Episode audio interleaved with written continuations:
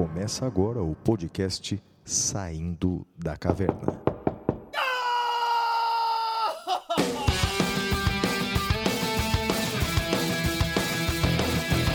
Com Guilherme Madeira, Fala galera, sejam bem-vindos, sejam bem-vindas. Flávio Martins,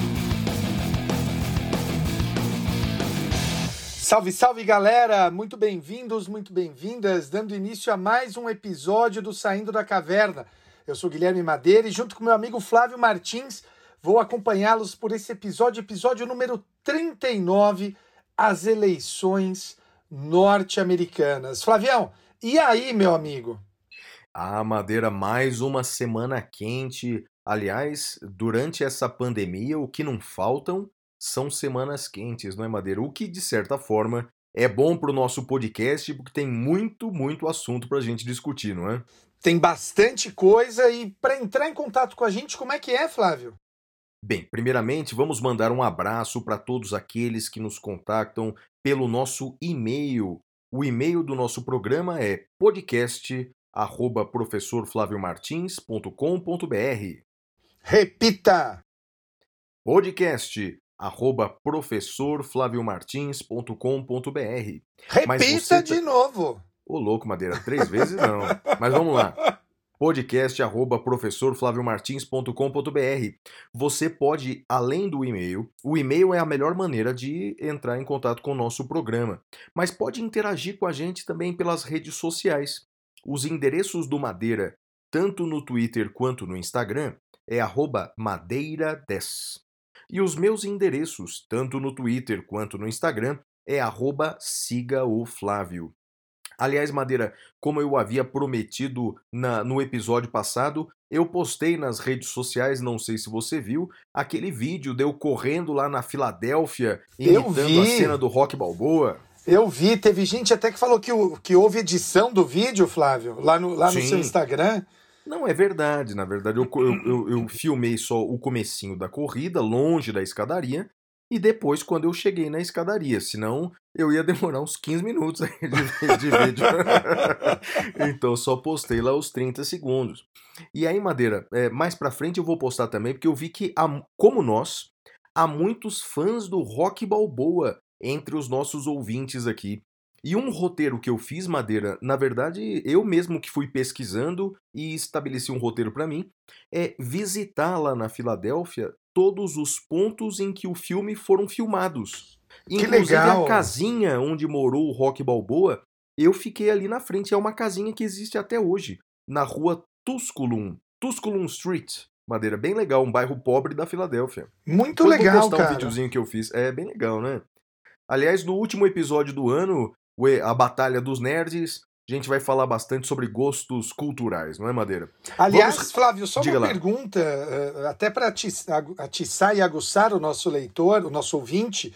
Eh, você já começou a mexer no, no roteiro? Porque você viu que, eu, que eu, eu já fiz um roteiro base pro, pro último episódio. Você começou a mexer ou ainda não?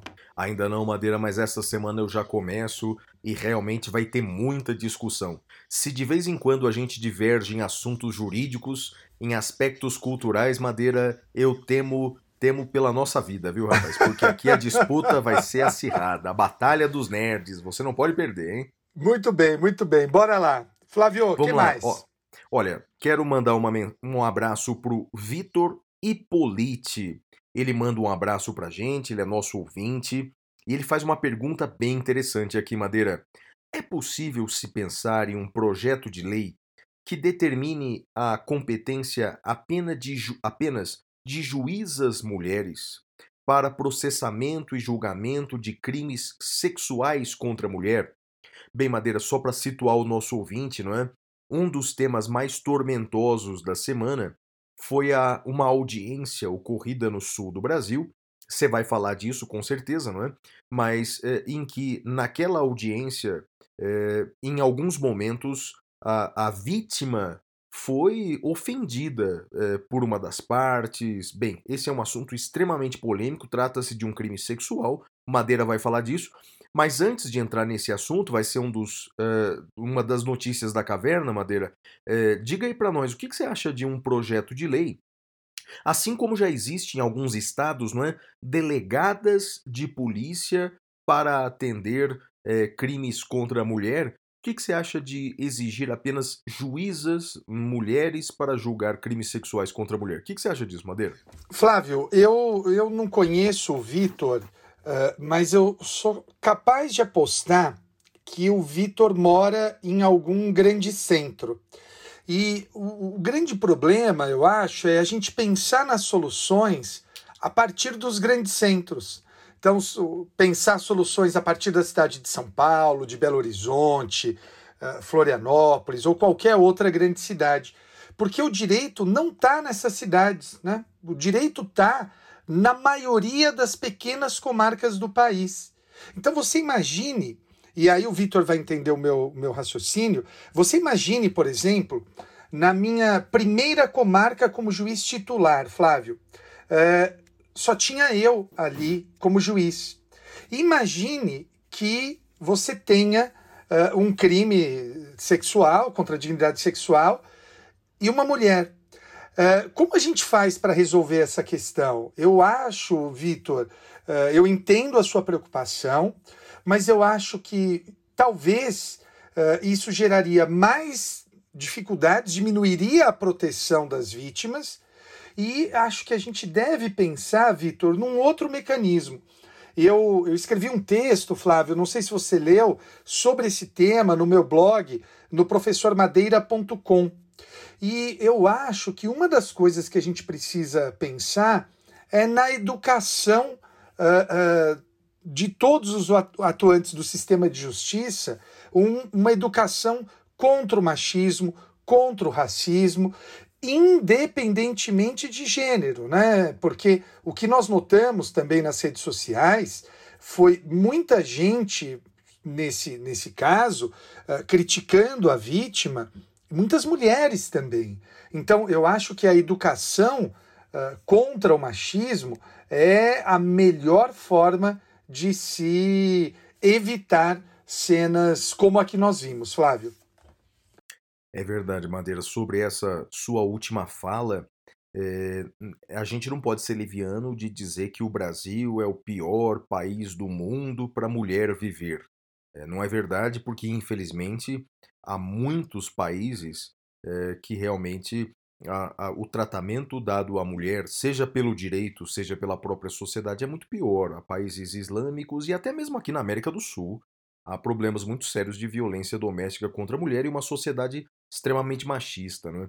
É, o direito brasileiro tem caminhado muito na direção de proteger a mulher, a sociedade vem se conscientizando cada vez mais, mas ainda há uma longa caminhada a seguir, não é, Madeira? Estamos só no começo, né? Estamos só no começo e, e, sobre esse tema, Flávio, eu recomendo, acho que eu já recomendei aqui um podcast chamado Praia dos Ossos. Uh, você já ouviu, Flávio?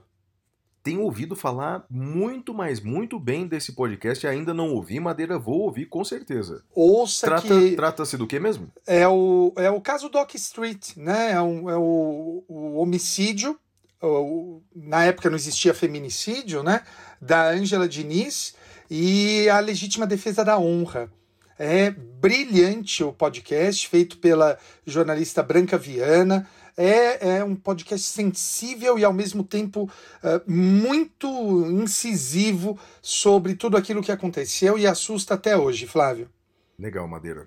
A Maraísa Ferreira, nosso ouvinte assídua, ela escreve assim para nós.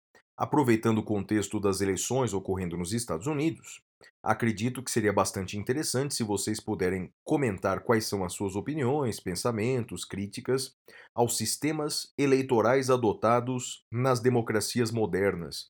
Maraísa, é, vai ser a eleição americana, vai ser o tema principal do podcast de hoje, vai ser o tema cavernoso, mas ela faz uma pergunta que nós não abordaremos lá.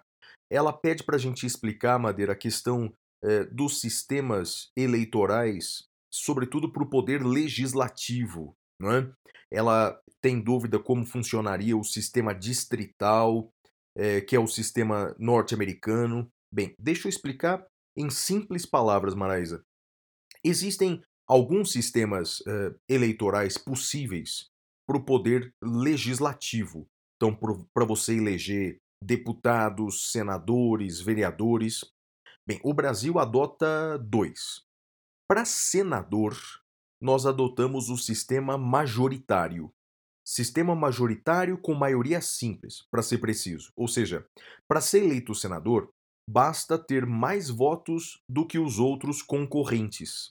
Você não precisa ter maioria absoluta, basta que tenha mais votos do que o segundo colocado, você é eleito senador. Ocorre que para todos os outros cargos do legislativo, então deputados federais, deputados estaduais, distritais e vereadores, o sistema adotado no Brasil é o sistema proporcional. Ou seja, não importa apenas quantos votos teve o parlamentar. Não, não importa, isso só não basta. Importa quantos votos teve a coligação da qual o parlamentar faz parte. Por isso é que no Brasil temos situações curiosas de candidatos com mais votos para deputado que não são eleitos e deputados com menos votos e que são eleitos. Isso se dá ao fato de adotarmos um sistema proporcional. Parece, viu, Madeira, no meu ponto de vista, que esse sistema poderia ser aperfeiçoado. Talvez a proposta que recebe é, maior acolhida é o chamado sistema distrital. Ou seja, cada, como é nos Estados Unidos, cada distrito, portanto, o território do Brasil, ele é dividido em distritos e cada distrito elege o seu representante. A vantagem disso não é, é que aquele representante fica bastante ligado àquele seu território. Então, o objetivo principal dele é lutar pelos interesses daquele território e aquele território, ou seja, aquele distrito, tem melhor possibilidade de cobrar o parlamentar. O único problema desse sistema é que existem alguns parlamentares que não estão ligados a apenas um distrito. Eles têm uma importância regional muito grande eles têm uma importância nacional até. Então existem alguns parlamentares que têm esse papel, não é? Por isso, talvez o melhor modelo para nós seja o sistema distrital misto, em que é, elegeremos eh, parlamentares por distritos, mas também outros parlamentares de maneira mais global. O problema maior que eu vejo, Madeira, que acontece tanto no Brasil quanto nos Estados Unidos e é no mundo inteiro, é o seguinte: os políticos do momento não têm nenhum interesse em mudar o sistema eleitoral. Por razões óbvias. Esse sistema eleitoral que temos hoje, cheio de defeitos, é o sistema que levou esses políticos ao poder. Então, portanto, eles não vão querer mudar, mudar o sistema que os elegeu. Seria necessário exigir muito altruísmo dos parlamentares aperfeiçoar um sistema que os elegeu. E aí, Madeira, a gente fica correndo atrás do próprio rabo, porque a gente vê que o nosso sistema é defeituoso, mas os políticos não querem mudar com medo de não se eleger no futuro. E aí, Madeira, a Maraísa ela dá umas dicas culturais aqui. Ela recomenda um texto publicado pelo doutor em História da UERJ, Bruno Frederico Miller. Ela é, dá, dá, dicas culturais, como, por exemplo, o canal é, do Eduardo Bueno lá no YouTube, chamado Buenas Ideias. Em particular, o quadro Não Vai Cair no Enem. Bem, o Eduardo Bueno ele escreve muito sobre história e, e, e muito divertido, inclusive ele é conhecido como Peninha. Você uhum. gosta do Peninha, Madeira? Não gosto, Flávio. É mesmo? Por quê? O não estilo gosto. dele agressivo, provocador? Acho, acho que, bom, a, a minha minha ex-esposa, ela é formada em história, ela é graduada e mestre em história e ela uh, tem severas críticas à, à, à forma como ele lida com a história. Eu acho que Uh, e, eu endosso essas críticas metodológicas e, e, tudo mais, e o que eu, eu não acho que a história seja exclusiva, né? Eu acho que é, há bons historiadores que não são formados em história, como é o caso, por exemplo, do Lira Neto, mas o, o Peninha não, não me agrada. Eu confesso que eu sempre evito, Flávio. É mesmo, então, engraçado. Vamos discordar, cara, porque é, tem dois é, jornalistas, eu tenho a impressão que o Peninha não é historiador, né? Ele é jornalista. Ele é jornalista, então, isso. Isso. Há, há, dois jornalistas que falam de história de uma maneira mais descontraída, claro que com estilos um pouco diferentes, mas que eu gosto muito, que é o Peninha e o Laurentino Gomes. Laurentino é. eu gosto muito, Flávio. Laurentino então, eu gosto é, muito. Eu acho eu que ele faz um gosto. trabalho sério, uma também boa gosto. pesquisa. Isso, é, também gosto. É, também gosto. gosto e, muito. Mas ambos, ambos são, tratam de forma bem humorada a história, não é? É, meu mas... problema não é o humor, é, é, é, o, a falta de metodologia, a falta de critério do, do Peninha. Eu, eu, eu acho que eh, não é interessante. É diferente do Laurentino. Basta você ver uh, o trabalho que o Laurentino fez e está fazendo com relação à pesquisa sobre a escravidão, né? Não, sem dúvida. E você sabia, eu conheci o Laurentino pessoalmente. Vou contar uma rápida história, não é? é eu fui coordenador de algumas faculdades já, inclusive uh, a faculdade do Damásio lá em São Paulo. E aí uh, eu criei um projeto, Madeira, para estimular a leitura dos alunos já no primeiro semestre. Flávio, fala desse projeto, porque você já me contou uma vez, eu achei sensacional. E como nós temos ouvintes que são coordenadores de faculdades e tudo mais, eu acho que. Queridos, prestem atenção nesse projeto do Flávio, que é algo que eu acho sensacional. Flávio, uh, pode falar. Pô, que legal, Madeira. É o seguinte: é, um fato que é inequívoco no Brasil é que muitos alunos chegam na faculdade sem o hábito da leitura. O que, aliás, é um sintoma de todo o Brasil, isso não é exclusivo na área do direito. Mas no direito isso é muito mais grave porque a leitura e a escrita são as ferramentas do jurista. Então, portanto, o jurista ele precisa ler, o jurista precisa escrever e falar bem. Então, eu criei um projeto Madeira para desde o primeiro semestre da faculdade incentivar a leitura. Então, todo semestre, todos os alunos da faculdade eram obrigados a ler um livro. E o livro eu escolhia. Eu escolhia aquele livro. Todo mundo tinha que ler o livro. E o legal é o seguinte: durante todo o semestre, nós fazíamos debates sobre aqueles temas, palestras sobre aqueles temas. E no final, chamávamos o autor do livro para dar uma palestra sobre a sua obra. E o primeiro livro escolhido foi o 1808 do Laurentino Gomes. Imagina, Madeira, todos os alunos da faculdade compraram com preço reduzido o livro do Laurentino Gomes e receberam o livro autografado pelo autor. E no final do semestre tava lá o Laurentino Gomes que demais. dando uma palestra sobre o tema. Ou seja, isso realmente dá para fazer, não é? E é uma e por que, que eu escolhi o 1808 e não escolhi, sei lá, Odisseia de Ulisses e. e, oh, e oh, né? oh. Não, eu escolhi um livro Madeira porque realmente é um livro que de fácil leitura. O Laurentino ele escreve com esse objetivo, né? É, e a ideia é fazer com que o aluno leia mais e tenha prazer pela leitura. Então, o, o Laurentino foi lá na faculdade, deu uma palestra para os meus alunos, foi, foi incrível. É uma pessoa sensacional. Gosto demais do Sujeito doce, eu gosto muito. muito, dele, muito dele. Muito. E, e eu só não gostei foi... da sua referência à Odisseia de Ulisses, não, que é uma obra dizendo... maravilhosa. Não, eu sei, mas... mas pra... não. Ok, ok, discordamos também quanto isso. Vamos lá. É, Madeira, agora a próxima mensagem foi do Gustavo Borges. Ele é da fronteira Brasil e Uruguai. Ele mora na cidade de Dom Pedrito, no Rio Grande do Sul. Não trabalha na área jurídica, porém, fui apresentado a vocês por uma amiga advogada que já acompanhava o podcast e desde então acompanho todos os episódios, pois acabo me atualizando de vários assuntos que acredito ser de grande importância para qualquer cidadão brasileiro. Como vi que é de costume indicar uma banda e um filme, eh, minhas indicações vão para a banda Queen, que dispensa elogios, vocalista para mim um dos 10 melhores de todos os tempos. E aí eu concordo com o Gustavo. Né? Já, eu acho que você também, né, Madeira? Queen é sim, é demais sim, e o Fred sim, Mercury é um negócio acima da, de qualquer média, né? E ele também quer indicar aqui um, um, as produções de Quentin Tarantino, em especial o filme que me tocou pela mensagem passada foi Pulp Fiction.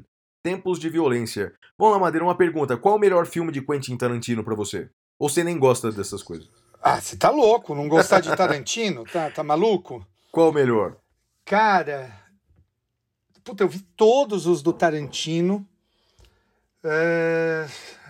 Difícil. Bom, Kill Bill. Kill Bill. Eu acho É que mesmo? Kill Bill, eh, tanto o volume 1 quanto o volume 2, Kill Bill é uma história. Cara, é uma história de amor mal resolvida, né, Flávio? Você não acha? É, Eu gosto. Mas não. Mas você não acha que é uma história de amor preferido. mal resolvida? Ai, rapaz, eu assisti uma vez só que o Bill, nem lembro muito bem da Ah, história, não, Madeira. Flávio, veja esse final de semana. É. Cara, é maravilhoso. Maravilhoso. Eu, eu gosto daquele, da, daquele filme que fala da, da época da escravidão, cara. Como é que chama mesmo? O, o livre, Django Livre. Django Livre acho é maravilhoso. Acho que é o melhor. Acho que é o melhor dele. Gosto muito de Django Livre. E é um estilo, um, um estilo eh, de, de cinema diferente. Eu gosto do Quentin Tarantino. Gosto Salvo engano, Flávio, eu acho que ele só vai filmar mais um. É mesmo. É, Madeira, ele tá filme, encerrar. Você a- sabia, você sabia que, que vão lançar o, o- novamente o Poderoso Chefão 3? É, é, é, é, só que agora com uma versão nova do diretor, sabia dessa ou não? Não sabia, cara. Não sabia. Cara, eu descobri isso, vai ser legal, cara. O diretor mesmo, quem que é o diretor mesmo do, do é aquele Coppola, né? O Francis Ford Coppola, sim, não é? sim, sim, sim. Então, o Coppola vai lançar meio que a versão do diretor. Uma, uma, uma versão que ele queria fazer. É bem, bem legal, cara. Então, pra quem é fã aí do Poderoso Chefão, vai sair a versão 3 do Poderoso Chefão esse ano, cara. De novo, a nova versão do Poderoso Chefão 3. Legal. Muito bom, muito legal, muito legal. Olha, a Mariane Savassi, ela é também nossa ouvinte antiga, né? É, é, o Madeira pediu para enviar para que fosse enviado na quinta-feira um e-mail, né? É, é, é, ela é, assistiu uma palestra minha em Campinas e também já conheceu você pessoalmente em São Paulo com a Patrícia Vanzolini. É, espera que possa prestigiar um evento de ambos no período pós-acadêmico Pós-pandêmico. é, desculpa, pós-pandêmico. É, ela é advogada em Limeira. Agradeço imensamente vocês porque fizeram parte da minha conquista. Domingo farei 30 anos em Ei, meio à pandemia beleza. e sou uma pessoa que ama festejar. Então, parabéns para ela. Feliz aniversário para Mariane Savassi, não é, Madeira? É isso, ela me falou no Twitter. é, eu falei, ó, manda e-mail na quinta, porque daí a gente inclui no, no, no podcast. Meus parabéns para Mariana, 30 anos. é, eu nem imagino como deve ser fazer 30 anos.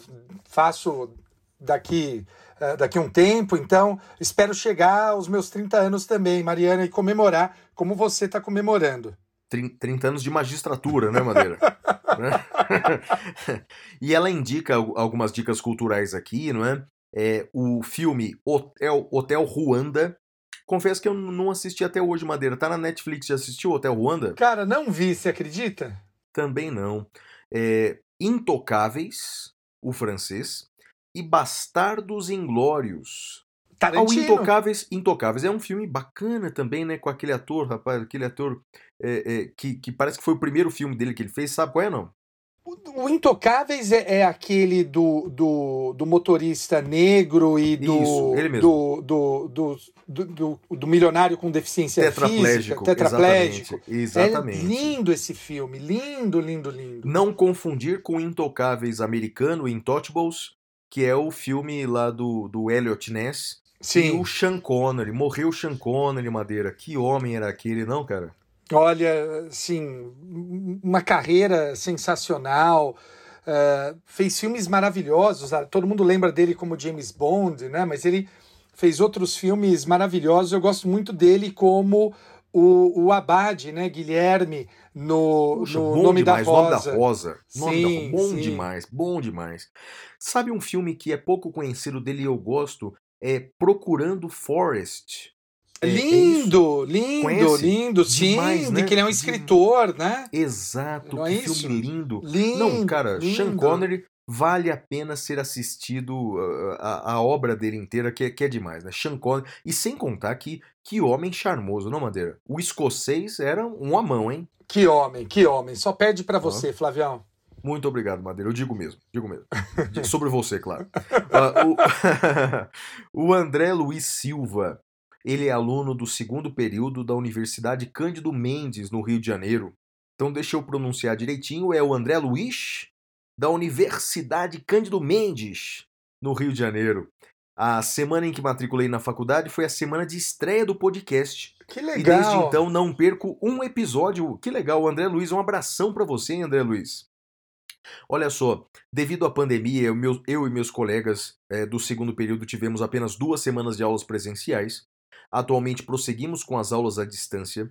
Confesso que ouvi-los tem ajudado muito no desenvolvimento, ainda mais por não ter tido tempo suficiente de criar os vínculos com os outros acadêmicos, mas André Luiz, calma que logo a convivência chegará.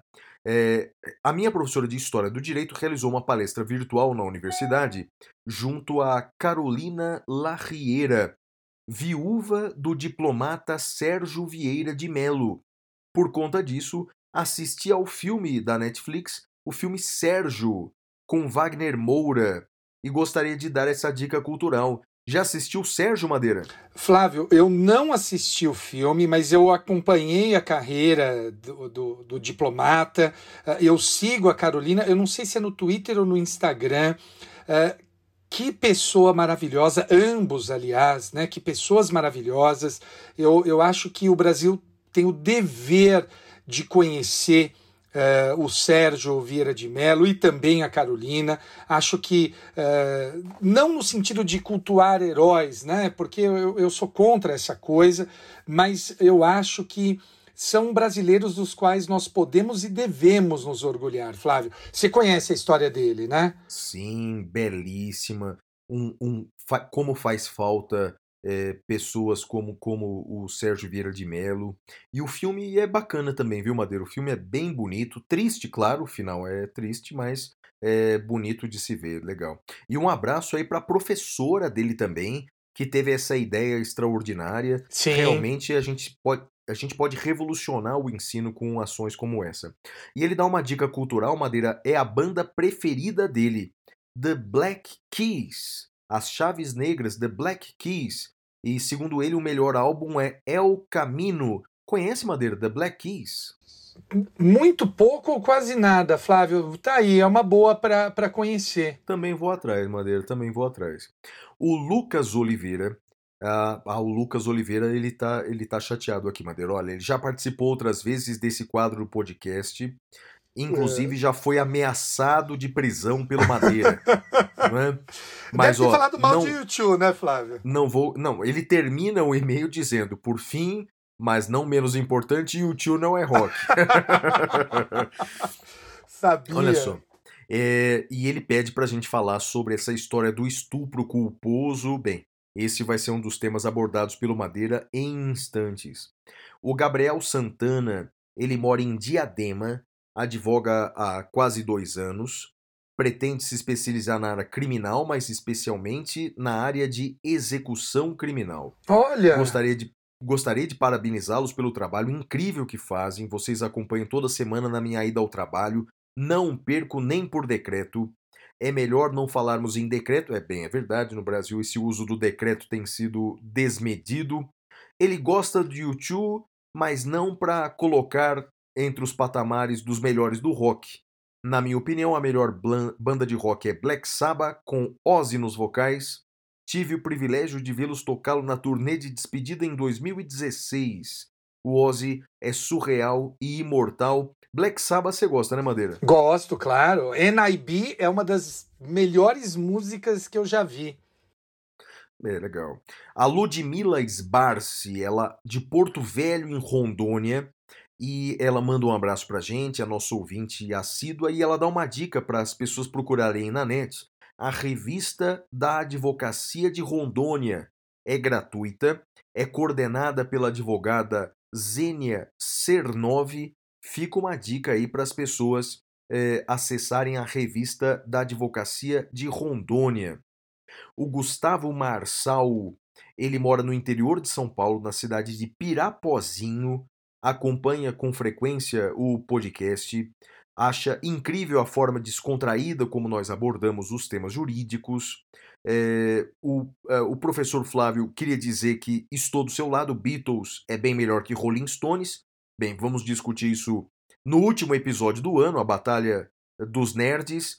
E ao professor Madeira, queria dizer que apesar da má escolha na banda, eu ainda admiro muito e tenho um recado para você. Na verdade, um testemunho no último ano da graduação, em 2015, o professor Madeira foi determinante na minha aprovação para o OAB e um divisor de águas na minha vida de estudante. Eu fui aluno de vocês no curso preparatório para Damásio, do, do Damásio para a segunda fase. Durante os estudos eu estava exausto com tudo aquilo, pois tentava conciliar meu trabalho e a família. Estava me consumindo na época. No final do curso, dias antes da prova, me lembro do professor Madeira pedindo para deixarmos de lado um pouco é, aquele conteúdo e pensarmos em nós no motivo que havia nos levado até ali. Compartilhou sua experiência da prova da magistratura e uma coisa que ele disse me marcou bastante. Ele disse que acordamos no dia do exame não como candidato, mas sim como advogado. É, que nos vestíssemos e fôssemos até a prova como tal, pois era isso que esperam de nós. E legal essa, esse, esse relato aqui do Gustavo Madeira. Muitas vezes a gente, numa aula, a gente não imagina né? o que pode marcar as pessoas, não é? Verdade. A Silmara Bolsas Guapo, ela foi dito no. Ela escreve assim: foi dito no podcast O Fim da Lava Jato, o episódio 35, que será lançado o livro Saindo da Caverna, né? E ela manda aqui pra gente, ela anota todas as dicas Uau, culturais. Que legal! Que legal, né, Madeira? Então, o ano que vem vai ter essa novidade, o livro Saindo da Caverna, com a participação dos ouvintes, inclusive, né, Madeira? Sim, sim, tô, tô ansioso, a gente precisa acertar aí os detalhes, mas vai sair. E quero mandar um abraço também para o Caio Ramos, que mandou a mensagem pra gente, ele é lá de Sombrio, em Santa Catarina. Um abraço para todos vocês aí da Universidade do Extremo Sul Catarinense. É, e um abraço também para Natália Zonta, que é analista jurídica lá no Tribunal de Justiça de Santa Catarina. E é, gostaria de pedir um abraço especial para minha amiga e parceira de trabalho, Camila Albuquerque, que apresentou o podcast e ela faz anivers fez aniversário no dia 1 de novembro um abraço para Natália e feliz aniversário para Camila, que indicou o podcast. Feliz aniversário, Camila. Feliz aniversário, minha amiga. O e aí, Flávio, vamos lá, Madeira. Diga só lá. uma coisa, antes da gente partir para o próximo bloco, eu achei curioso o nome da, da cidade do ouvinte. Fui pesquisar aqui. Sombrio. É um município brasileiro que fica no extremo sul de Santa Catarina, no litoral, a 7 quilômetros do mar. 240 quilômetros de Florianópolis e 230 de Porto Alegre. Eu estou tentando encontrar aqui o motivo do nome da cidade, mas não. Acho que tem a ver com a sombra, Madeira. Imagina Será? que a sombra da árvore. Eu já achei que sim. tivesse alguma coisa a ver com os irmãos Winchester, alguma coisa, sabe? Não, Não. acho que não. Acho que deve ser a sombra da árvore, né? O sombrio da árvore. É, faz, faz todo, todo sentido, verdade. Minha é? imaginação le- nerd foi longe demais, né? Não, não é verdade. E aí, Madeira, vamos lá próximo, epi- o próximo bloco? Muito bem, então vamos agora ao nosso primeiro bloco, que é o Notícias da Caverna. Até já.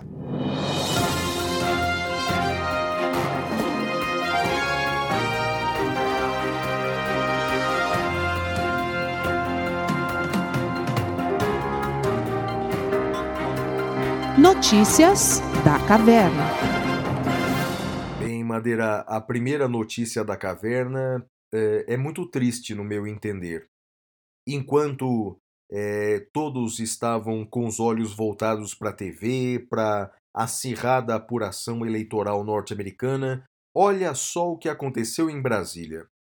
Deputados e senadores aprovaram na última quarta-feira, em uma sessão virtual do Congresso Nacional, um projeto de lei enviado pelo governo ao legislativo que retira 1,4 bilhão de reais do orçamento do Ministério da Educação desse ano. Quanto? Quanto que retira, Um Flávio? 1,4 bilhão de Meu reais Deus do céu.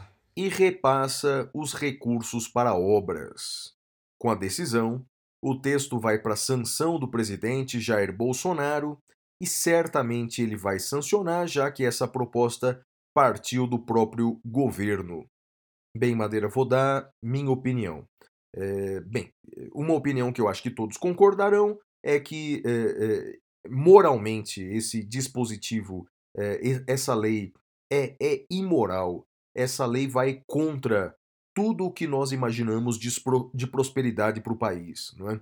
num, num, num país que tem, segundo indicadores, vários indicadores internacionais, uma das piores educações do mundo, não pode retirar quase 2 bilhões do orçamento da educação. Eu sei que em tempos de crise econômica é necessário contingenciar despesas em várias políticas públicas, em vários direitos sociais. É óbvio, eu não sou ingênuo, não há como impedir o retrocesso. Todavia, quando você retrocede na educação, você acaba prejudicando o futuro do país. Já falamos bastante sobre isso, já falamos bastante sobre educação, e eu ouso dizer que, no meu entender, esse projeto de lei é inconstitucional, porque ele retrocede nessa área sensível que, no meu entender, é o mínimo dos mínimos existenciais. Olha, Talvez ninguém declare isso inconstitucional, vão dizer que é o Congresso, que é o poder eleito democraticamente, mas olha, eu só quero lamentar. Lamentar por essa lei e lamentar por não ver no nosso povo um levante contra essa medida. Isso porque nós estamos divididos. Não é? Os governos brasileiros das últimas décadas entenderam que a melhor maneira de governar um povo é dividindo-o. Agora nós temos essa divisão entre pseudo-direita e pseudo-esquerda, e as pessoas se digladiam enquanto o governo, e aí vale para o executivo e vale para o legislativo, aprovam uma nefasta lei que retira quase 2 bilhões da educação.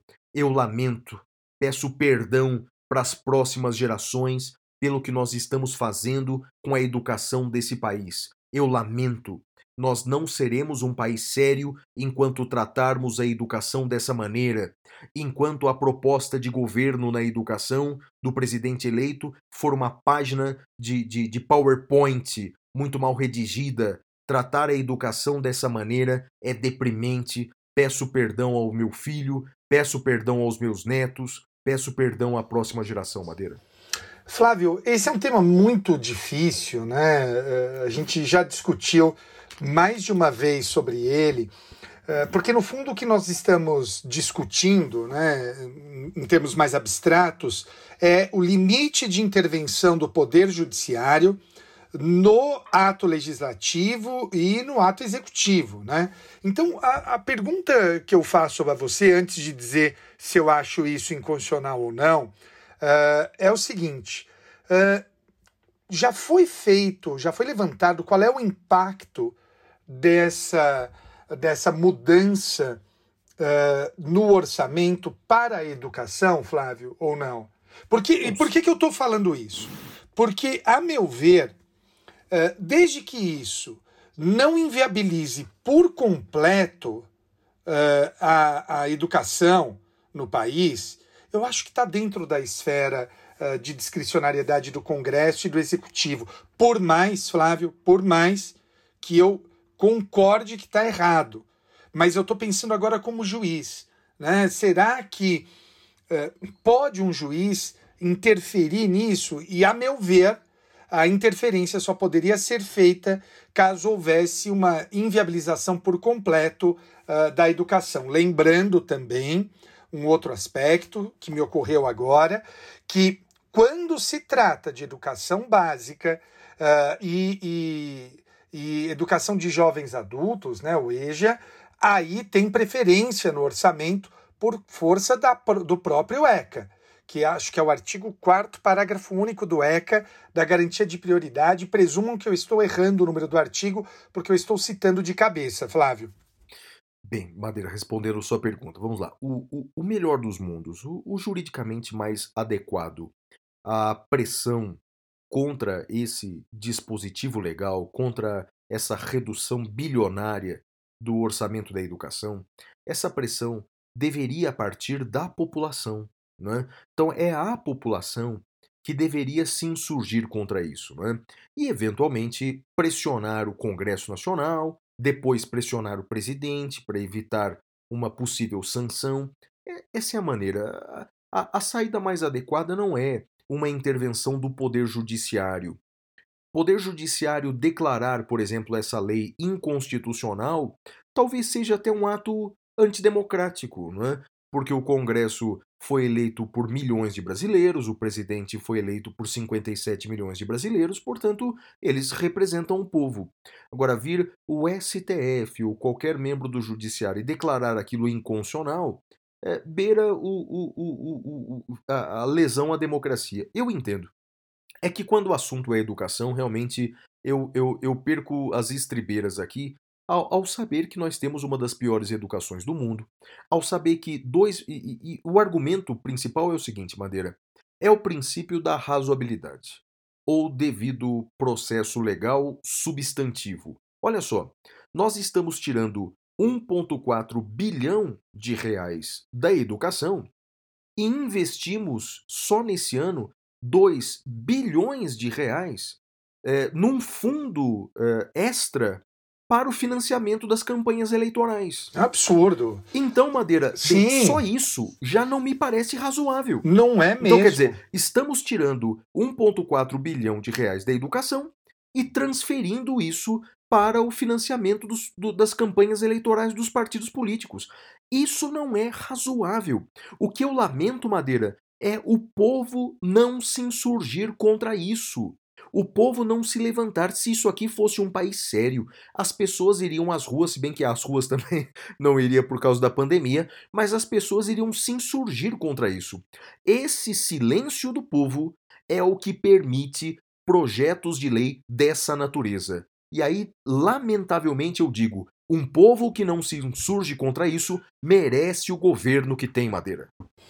Flávio, é, em um certo sentido, uh, a, sua, a sua fala se liga a uma notícia que eu decidi fazer agora, não está no, no nosso roteiro, porque eu tô, eu tô chocado uh, com, com o que está acontecendo.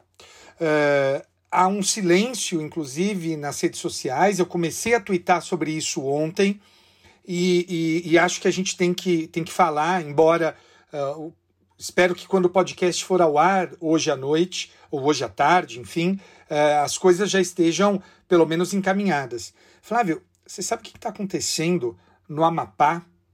Puxa, sei, Madeira. Que, que lamentável, não? Exato. E, eu, e para o ouvinte que, que, que, que nos ouve, que não está atento a isso, uh, o Amapá teve algum problema na, na rede de transmissão de energia e ele está sem energia há 40 horas.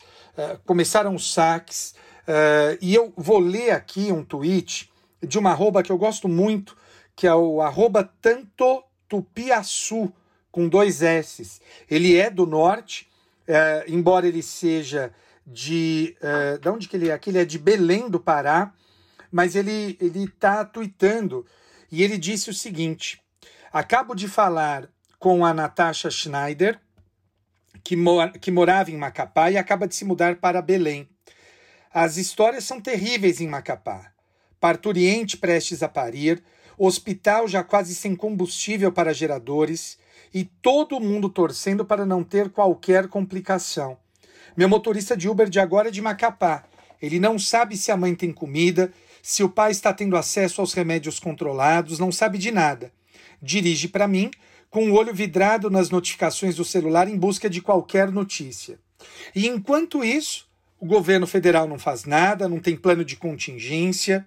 Uh, o senador, uh, ele pede ajuda do senador aqui, eu não, não vou dizer o, o nome do senador, mas o, o que me revolta, Flávio, além dessa questão, dessa omissão do governo federal, é a omissão do brasileiro. Se o que está acontecendo no Amapá tivesse acontecendo em qualquer país da Europa, a gente já estava com hashtag no Twitter, já tinha conta pronta para a gente depositar dinheiro. E o fato, Flávio, é que eu eu estou retweetando as notícias no, no Twitter, mas eu não sei nem como ajudar o pessoal do Amapá. Não sei como ajudar. Tanto que eu retuitei agora o tanto e falei: olha, como ajudar? Me ajudem, eu quero poder ajudar. E, e eu acho que a gente precisa ser mais solidário com o povo brasileiro. A gente que é tanto solidário com italianos, espanhóis, norte-americanos, uh, europeus em geral, poxa vida, vamos ser solidários com o povo brasileiro. Então, a minha notícia, embora não seja uma notícia jurídica, Flávio, e eu peço desculpas até por me exceder, mas é, é assim, é uma, é uma tristeza o que está acontecendo no Amapá e o silêncio do brasileiro em geral sobre isso, Flávio. Concordo com você, Madeira. É, não sei a, as causas, até imagino quais sejam, mas é, a sociedade parece que nunca foi tão egoísta quanto nos tempos atuais, né? As pessoas estão fechadas na sua própria bolha, as pessoas estão preocupadas exclusivamente com a sua própria vida.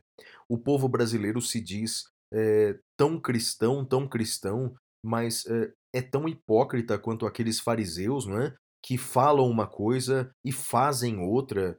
É, é lamentável, é? Temos Olha, que olhar para o nosso próprio umbigo e temos que ser altruístas, não é, Madeira? Uma moça respondeu aqui ao meu tweet, a Nila Nogueira, e ela é de lá.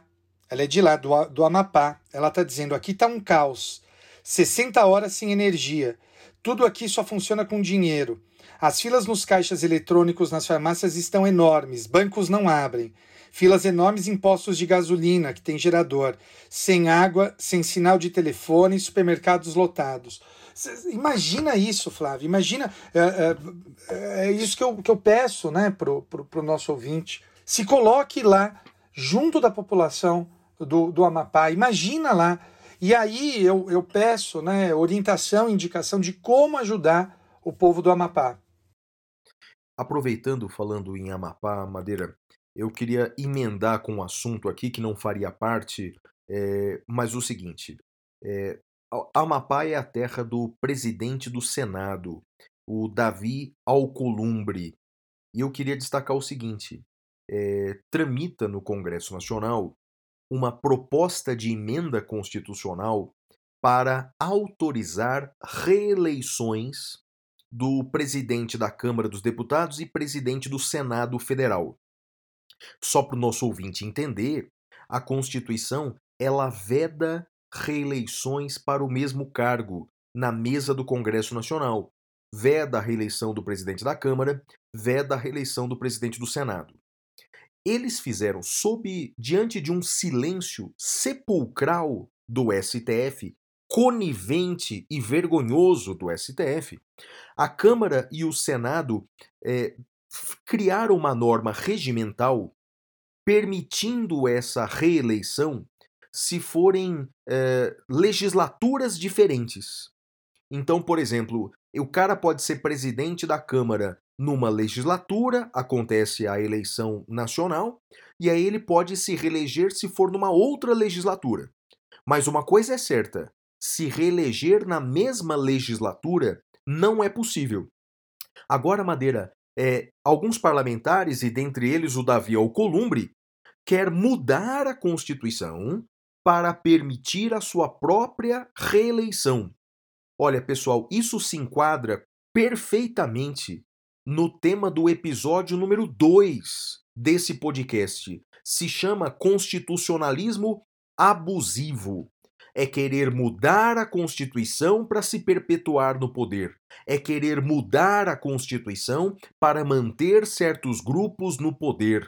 Eu queria só dizer o seguinte: essa tal de nova política é tão parecida com a velha política, só que é muito barulhenta e escreve muito mal.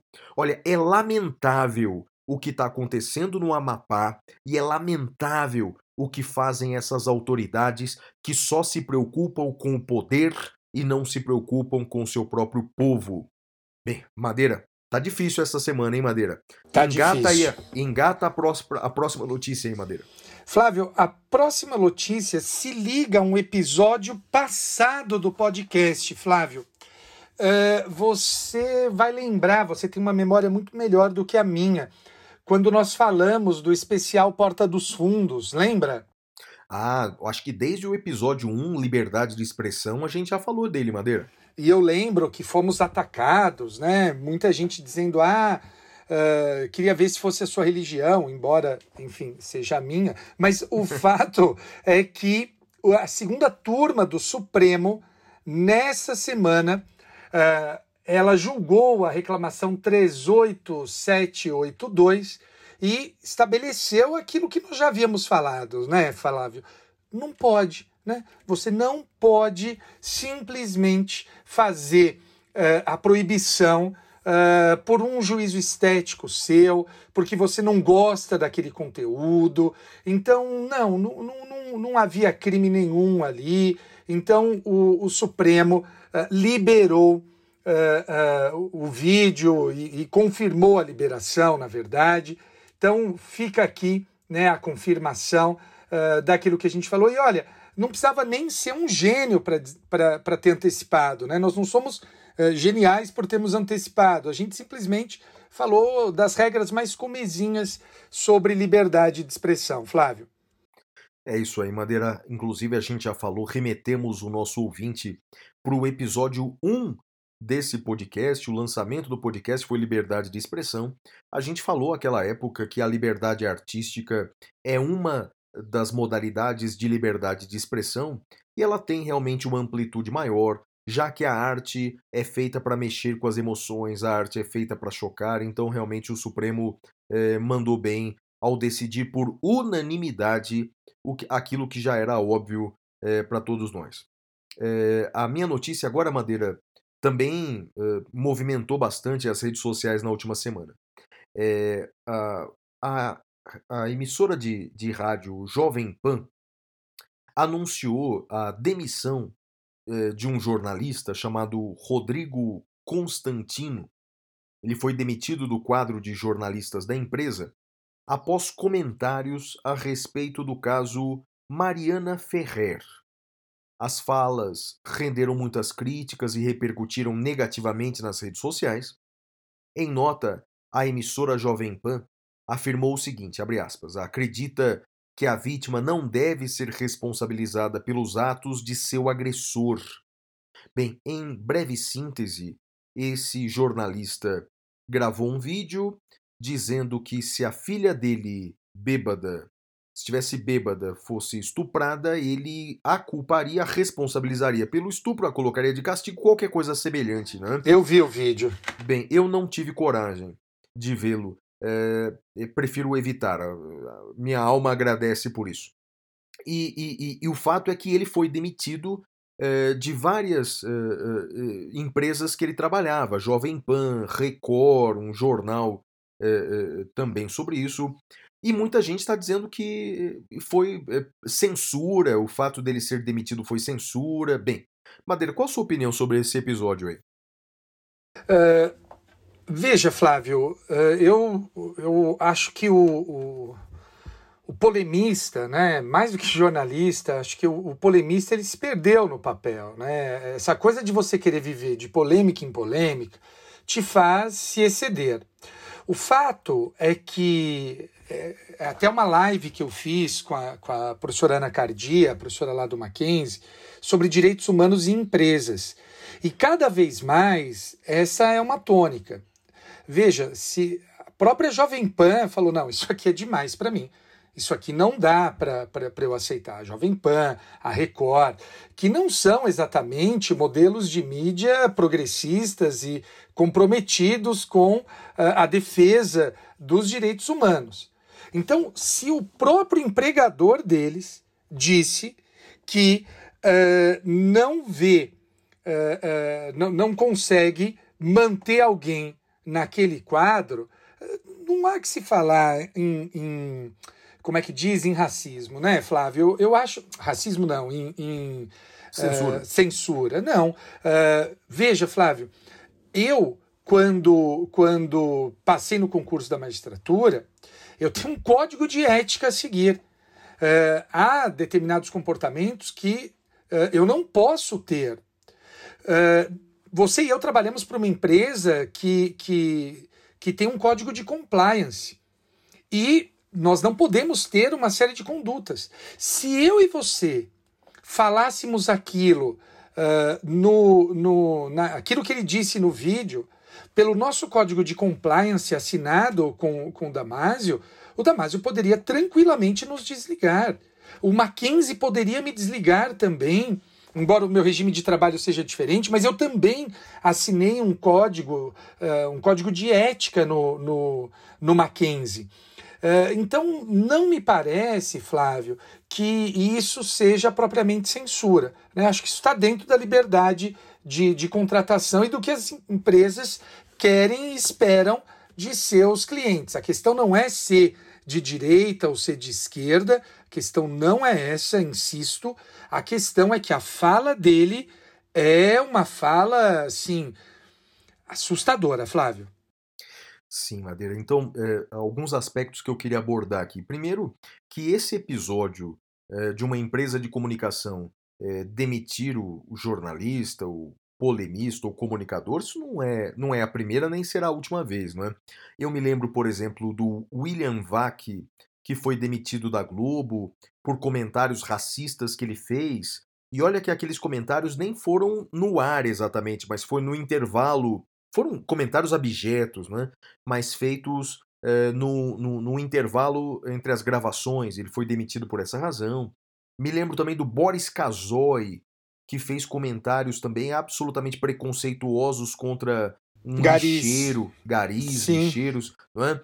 Então, quer dizer, isso, isso é comum. Então, como você bem disse, a empresa é, de comunicação, ela, é, ela é, responsabiliza contratualmente os seus funcionários, como nós poderíamos ser responsabilizados, isso é comum. Lembro daquela frase bíblica, não é? De que o que mata não é o que entra na boca do homem, mas o que sai da boca do homem. A pessoa, eh, ela tem a liberdade de falar o que pensa, mas tem que ter a hombridade de ser responsável pelas suas palavras. É? Tem que arcar com a responsabilidade das suas palavras.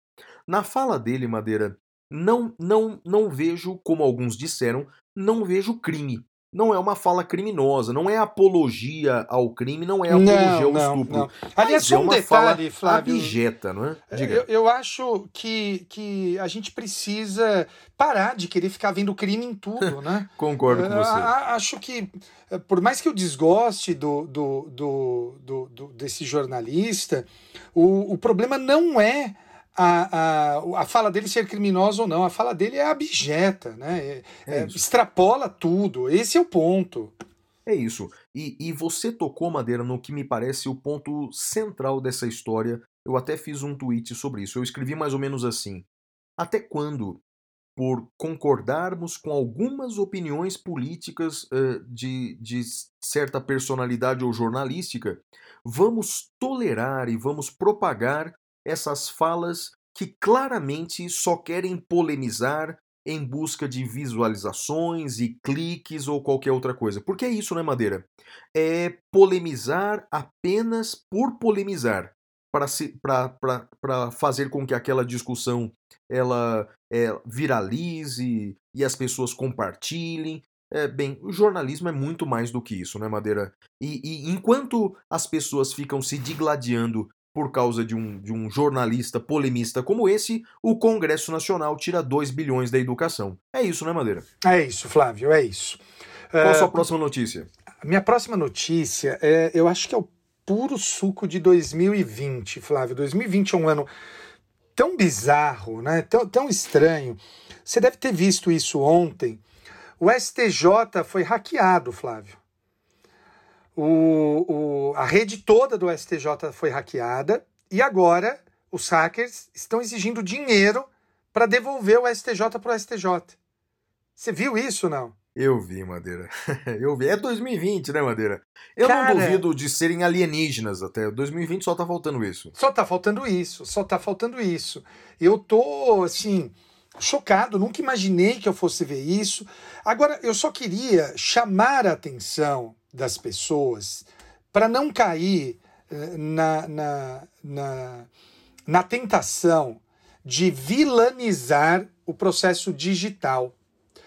Uh, apesar de todo, de tudo isso né, ser muito grave, o problema não está no processo digital, o problema está na falta de utilização de alguns parâmetros de segurança. Esse é o problema. Então, uh, o processo digital é bom, ele deve continuar. Pelo amor de Deus, não caiam na tentação de falar, vamos voltar ao papel. Uh, não, não, isso, isso é um profundo equívoco. Não caiam nessa tentação. Eu sempre dou o seguinte exemplo, Flávio. Antigamente, eu chegava no gabinete por volta da uma da tarde, depois do almoço, e o processo vinha para mim. Né? Aliás, sujeito, uh, vamos inverter a lógica. O advogado ajuizava a ação. Vamos supor um horário que normalmente os advogados ajuizam a ação, três da tarde. Ia para um distribuidor. Daí o distribuidor tinha que fazer o cálculo de qual VAR iria cair. Daí tinha que ter um funcionário para levar o processo para essa vara. Tinha um outro funcionário que usava um negócio chamado sovela. Sabe o que é sovela, Flávio? Não, Madeira. O que é isso?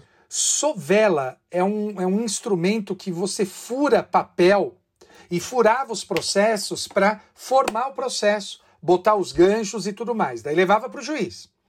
Daí o juiz tinha que analisar, despachar, imprimir, daí voltava para o cartório, daí confeccionava o mandado, uh, confeccionado o mandado, uh, o, o, advogado uh, precisava esperar o oficial de justiça ir até o cartório, pegar esse, esse mandado e levar na, no plano de saúde. Essa brincadeira levava dois a três dias, isso porque era urgente. Hoje, Flávio, veja, nós estamos gravando esse podcast às dez e meia da manhã.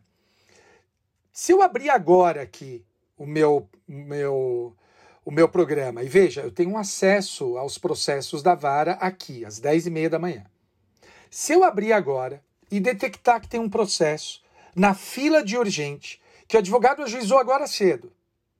Então, primeiro, o advogado ajuizou, em menos de uma hora já está já tá comigo. O advogado ajuizou, eu olho, eu dou um despacho, da, dando a liminar. A minha liminar serve de mandado. O advogado imprime no escritório dele e leva no plano de saúde. Percebe a rapidez agora, Flávio, do negócio? Então eu peço que o pessoal não caia na tentação de achar que uh, o, o, devemos voltar ao processo de papel. Pelo amor de Deus, não.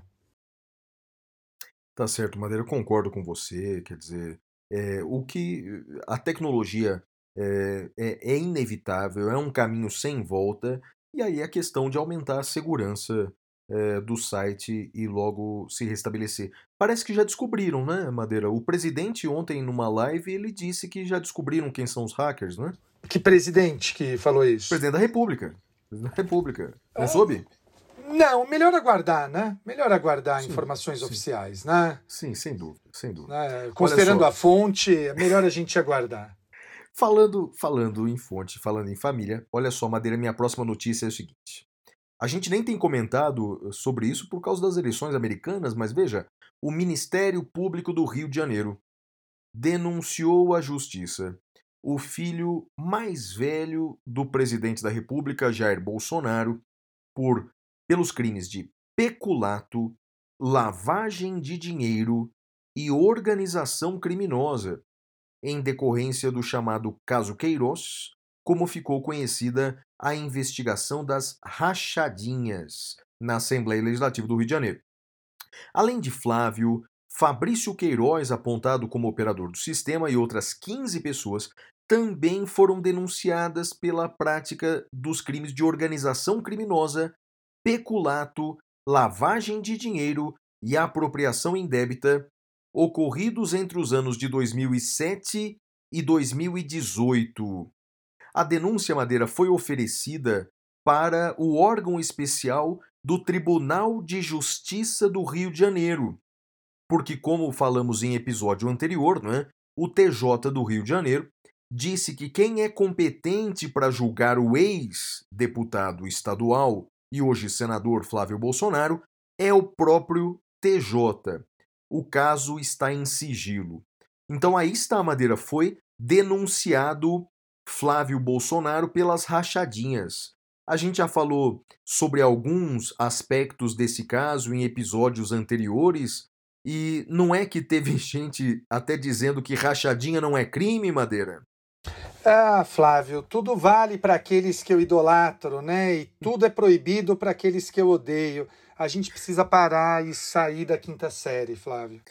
E Madeira, é, é para mim é muito triste, para mim é uma vergonha ver esse caso é, tramitando no TJ do Rio de Janeiro, né? Então, ou seja, aí a gente pode chamar de foro privilegiado mesmo, né?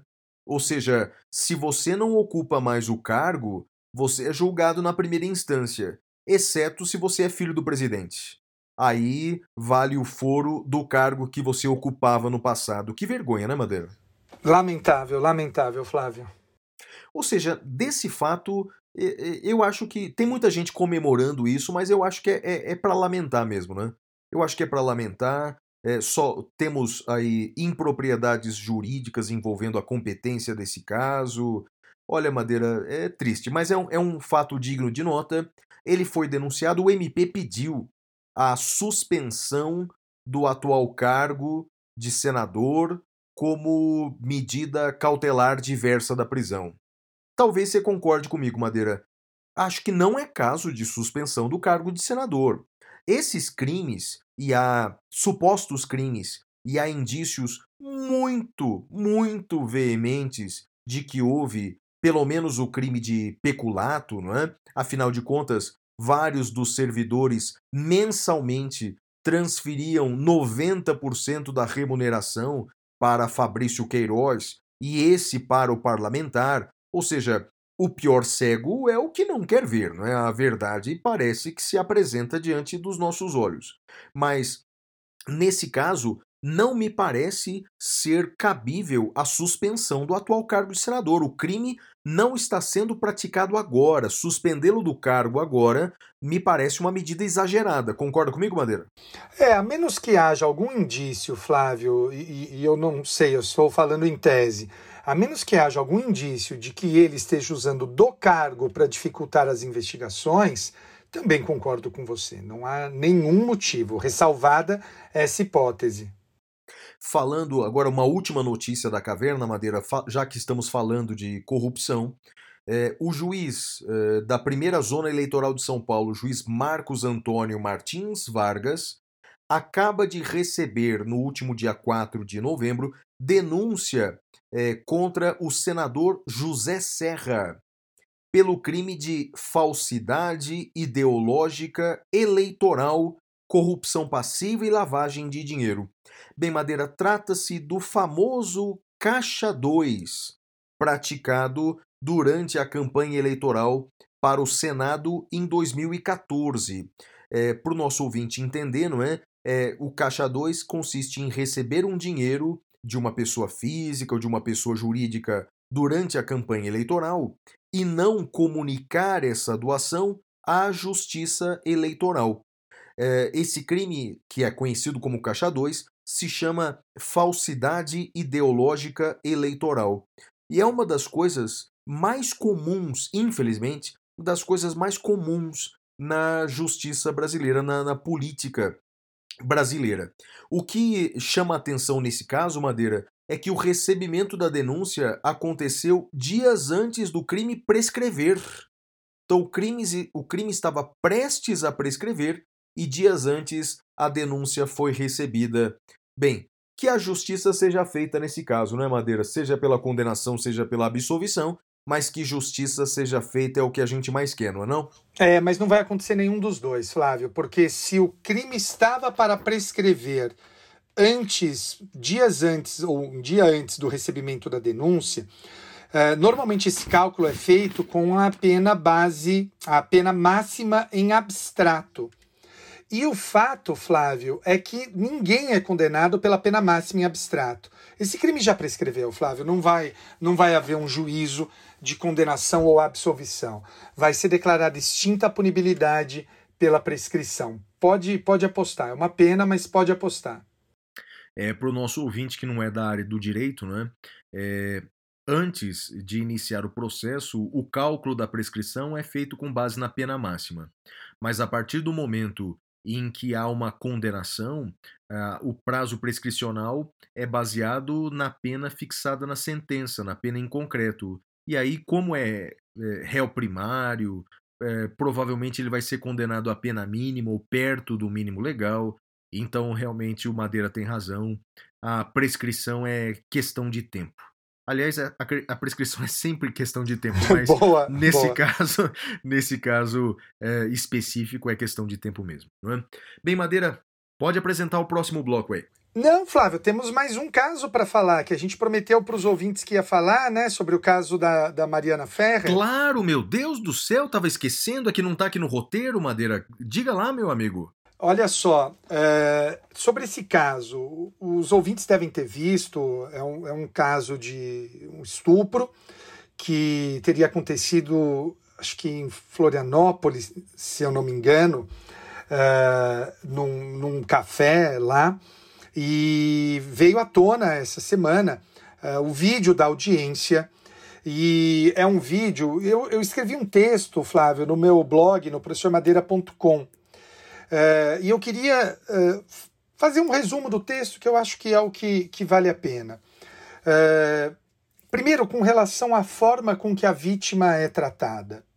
Uh, me parece inadequada a forma com que ela foi tratada, Flávio é preciso que haja respeito, uh, tratamento respeitoso a todos os que estão uh, numa audiência. Sejam vítimas, sejam réus, sejam testemunhas. É preciso que haja o um tratamento respeitoso. Então, acho que foi completamente inadequada a conduta do advogado ali. Eu vi depois o vídeo da audiência todo, foi liberado no YouTube, e me parece, Flávio, que embora o juiz tenha suspendido a audiência, eu acho que poderia ter sido um pouco mais firme, um pouco mais enérgico ali. Acho que uh, há aí uma série de, de, de, de questões e o, o, juiz, ele. É uma audiência difícil, óbvio, mas acho que o juiz deveria ter tido mais pulso ali e não ter permitido que o advogado agisse daquela forma. Eu vi gente dizendo que isso só aconteceu porque mudou a forma de perguntar, né? E agora o advogado pergunta direto para a testemunha. Não, não, não é verdade.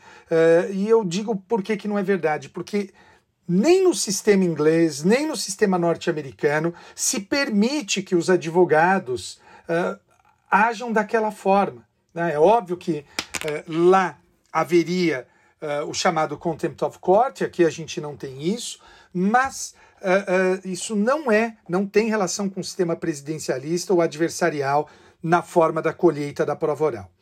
Segundo lugar, não existe estupro culposo e isso não foi posto na sentença, isso estava só na reportagem. E é uma pena né, que tenham feito esse tipo de, de manobra para chamar atenção do leitor. E um terceiro aspecto que me perguntam né, sobre culpa ou inocência uh, do, do acusado. Acho que a gente tem que resistir à tentação de fazer essa análise, se ele é culpado ou inocente. E por que, que eu digo isso? Porque nós não lemos as provas. Ah, mas professor, a sentença transcreve trechos dos depoimentos. Exato, ela transcreve trechos. E trechos não são o depoimento em si. Então, acho que a gente tem que tomar muito cuidado, uh, seja por eu ter restrições uh, uh, sobre comentar acerca de casos, né, salvo como professor, seja porque não vi a prova, eu não acho que dê para a gente dizer se ele é culpado ou se ele é inocente, Flávio. Bem, Madeira, olha, a, aconteceu mais uma vez aquilo que normalmente o nosso ouvinte até estranha, né? que é eu concordo com você. Né? Aliás, sobre esse episódio, eu até é, relutei muito a fazer postagens sobre essa história do estupro culposo, embora muitas pessoas pediram para mim no mesmo dia, professor, fala sobre o estupro culposo, porque realmente é, era necessário ver o que de fato estava acontecendo. Né? Bem, é, primeiro, é lamentável essa postura é, do, do veículo de imprensa que usou essa expressão estupro culposo para chamar a atenção e, e, conseguiu e chamou muita atenção e essa expressão estupro culposo foi citada por muita e muita gente eh, no Brasil inteiro, não é? É, assim como a gente criticou agora há pouco aquele senhor lá, o Constantino, que gosta de polêmicas para ter visibilidade, a gente tem que criticar também o veículo de imprensa por adotar essa prática é, para também ter a mesma visibilidade. É óbvio é, que as posturas são um pouco diferentes, mas cometeram o mesmo erro. É lamentável. E concordo com você quanto a, a, a, ao que aconteceu na audiência. Quer dizer, é, nada justifica aquilo que aconteceu na audiência, a forma de tratar a vítima daquela maneira, como se fosse uma criminosa. Então, é absolutamente repreensível a conduta do advogado que agiu daquela maneira, porque, obviamente, existem limites éticos da nossa atuação existem limites éticos, existem limites morais, né? e portanto a, você não pode fazer agir na advocacia dessa maneira. A advocacia não se presta a isso. Para isso existem as brigas de bar, para isso existem as brigas entre os bêbados que não têm regras. Não, isso extrapola aí muito a, a responsabilidade social da advocacia.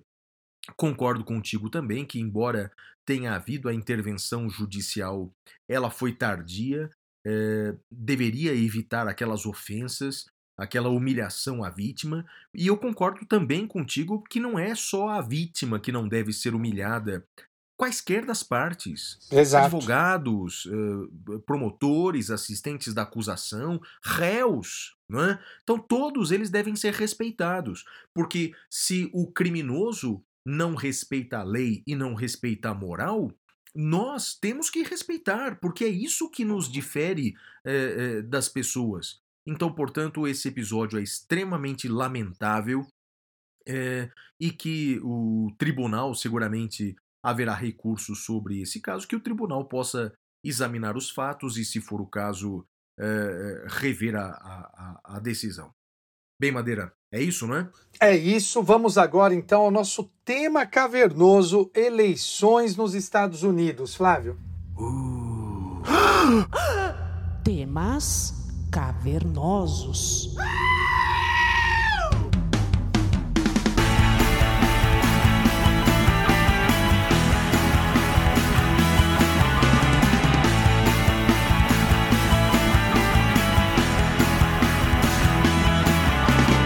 Bem, meus amigos, essa semana estamos, mundo parou para ver as eleições norte-americanas.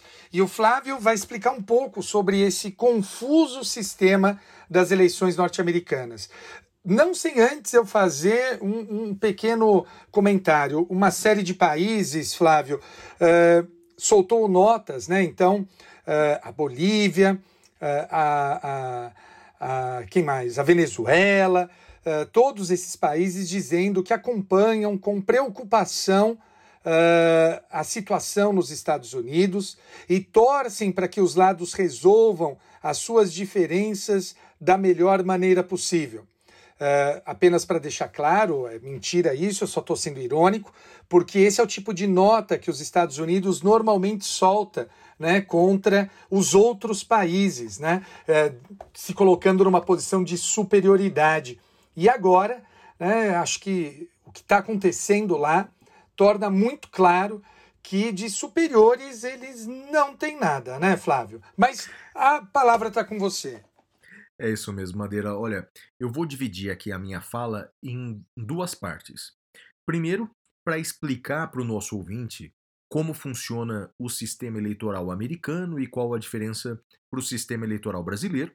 E num segundo momento, a gente fazer os comentários sobre os desdobramentos da eleição americana, em especial a postura uh, do presidente Donald Trump diante dos primeiros resultados da apuração. Vamos à primeira parte.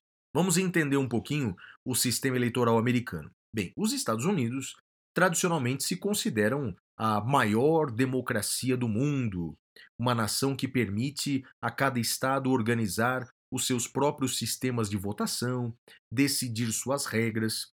Mas na realidade, a democracia americana está bem longe de ser uma democracia perfeita. Uma das nossas ouvintes hoje, Madeira, ela, inclusive, eh, ao nos perguntar sobre sistemas eleitorais, a Maraísa Ferreira, ela fez uma observação muito interessante que eu vou repetir aqui o que ela disse e faço minhas as palavras dela. Né? É, ela achou curioso que, à época dos pais fundadores, o, foi adotado esse sistema de colégios eleitorais no século XVIII. É, bem, para o nosso ouvinte entender, a Constituição Americana foi feita na Filadélfia em 1787. É a primeira Constituição americana e a única Constituição até hoje. Quem elaborou os juristas que elaboraram a Constituição americana são normalmente chamados de pais fundadores, the Founding Fathers. Ocorre que estamos falando de final do século XVIII e os Estados Unidos eram um país escravocrata. E uma das muitas discussões que houve no momento de elaboração da Constituição americana foi, afinal de contas, quem vai escolher o presidente? Vamos deixar na mão do povo escolher o presidente? Ah, isso é muito perigoso, porque o povo é facilmente manipulado por populistas. Então, dessa maneira, eles adotaram um modelo diverso que está em vigor até hoje. Esse sistema dos colégios eleitorais. Então, o povo escolhe um determinado representante, escolhe um candidato e é, funciona assim, não é? O colégio eleitoral, que nasceu, portanto, na Constituição de 1787, não é? É, é composto por 538 delegados, é, procedentes de 50 estados, mais o Distrito de Colômbia. Então a ideia é a seguinte: o povo ele vota no político da sua predileção, e, e embora haja vários eh, candidatos, inclusive um rapper, eh, Kanye West, que chama Madeira? É isso, Kanye West. Kanye West, é. Então existem vários eh, candidatos, mas dois são os mais relevantes, um do Partido Republicano, um do Partido Democrata. Bem, e assim os, são eleitos os delegados daquele respectivo estado, e são esses delegados que escolhem o presidente da República cada delegado tem um voto no colégio eleitoral. Eles, esses votos são proporcionais à população de cada estado. Por exemplo, uh, o estado com mais representantes é o estado da Califórnia, seguido pelo estado do Texas. O, a Califórnia, que agora elegeu o Biden, uh, tem 55 delegados. O Texas, que votou em favor do Trump, tem 34 delegados a Constituição atribui um mínimo de três votos do colégio eleitoral aos estados menores. E o Distrito de Colômbia, eh, que estabelece que para ganhar a presidência é necessário um mínimo de 270 votos dos 538 votos do colégio eleitoral do país. Então, basicamente, o cálculo é esse. Não importa eh, quantos votos no geral teve o candidato, ele precisa ter 270 delegados no colégio eleitoral. Já aconteceu algumas vezes é, do presidente eleito ter o número mínimo de delegados, mas ter menos votos do que o outro candidato. Aconteceu na primeira eleição de Trump. Trump teve menos votos do que a Hillary Clinton. Aconteceu também com George Bush, que teve menos votos do que Al Gore. É? Alguns detalhes são interessantes eh, nessa, eh, nesse sistema eleitoral americano. Não é? Então, primeiro, eh, cada estado norte-americano tem liberdade para legislar sobre direito eleitoral. É por isso, então, que cada estado tem regras diferentes de votar pelo correio, de votar pelo sistema de drive-thru. É? É, alguns estados têm, outros estados não têm. Em alguns estados, o eleitor pode tirar a foto durante a votação, em outros estados, não. Bem, então, é, é que uh, os Estados Unidos, pela formação do país, não é? é uma federação é, por agregação. Significa que é, os estados uh, norte-americanos eles têm uma autonomia muito, muito maior do que aqui nos estados brasileiros. Eles podem legislar sobre matéria eleitoral, podem até legislar sobre matéria penal. Haja vista que, por exemplo, existem estados com pena de morte e existem estados que não. Outra peculiaridade do sistema americano é que não existe uma justiça eleitoral. Não existe justiça eleitoral. Portanto, qualquer demanda jurídica que haja no tocante à eleição vai para a justiça comum. Aliás, como já está fazendo Donald Trump, questionando não é, a apuração em vários estados norte-americanos, claro, os estados em que ele está perdendo. Por fim, Madeira, sobre esses aspectos norte-americanos, antes de falar da postura de Trump, né, é, existe uma dúvida interessante é, que surgiu ao longo da história nos Estados Unidos. Se esses delegados eles podem ser infiéis, ou seja, se o delegado de um estado onde os republicanos ganharam pode escolher um democrata ou vice-versa. Essa figura existe, tem até o nome mesmo de delegados infiéis, mas é algo raro, não é?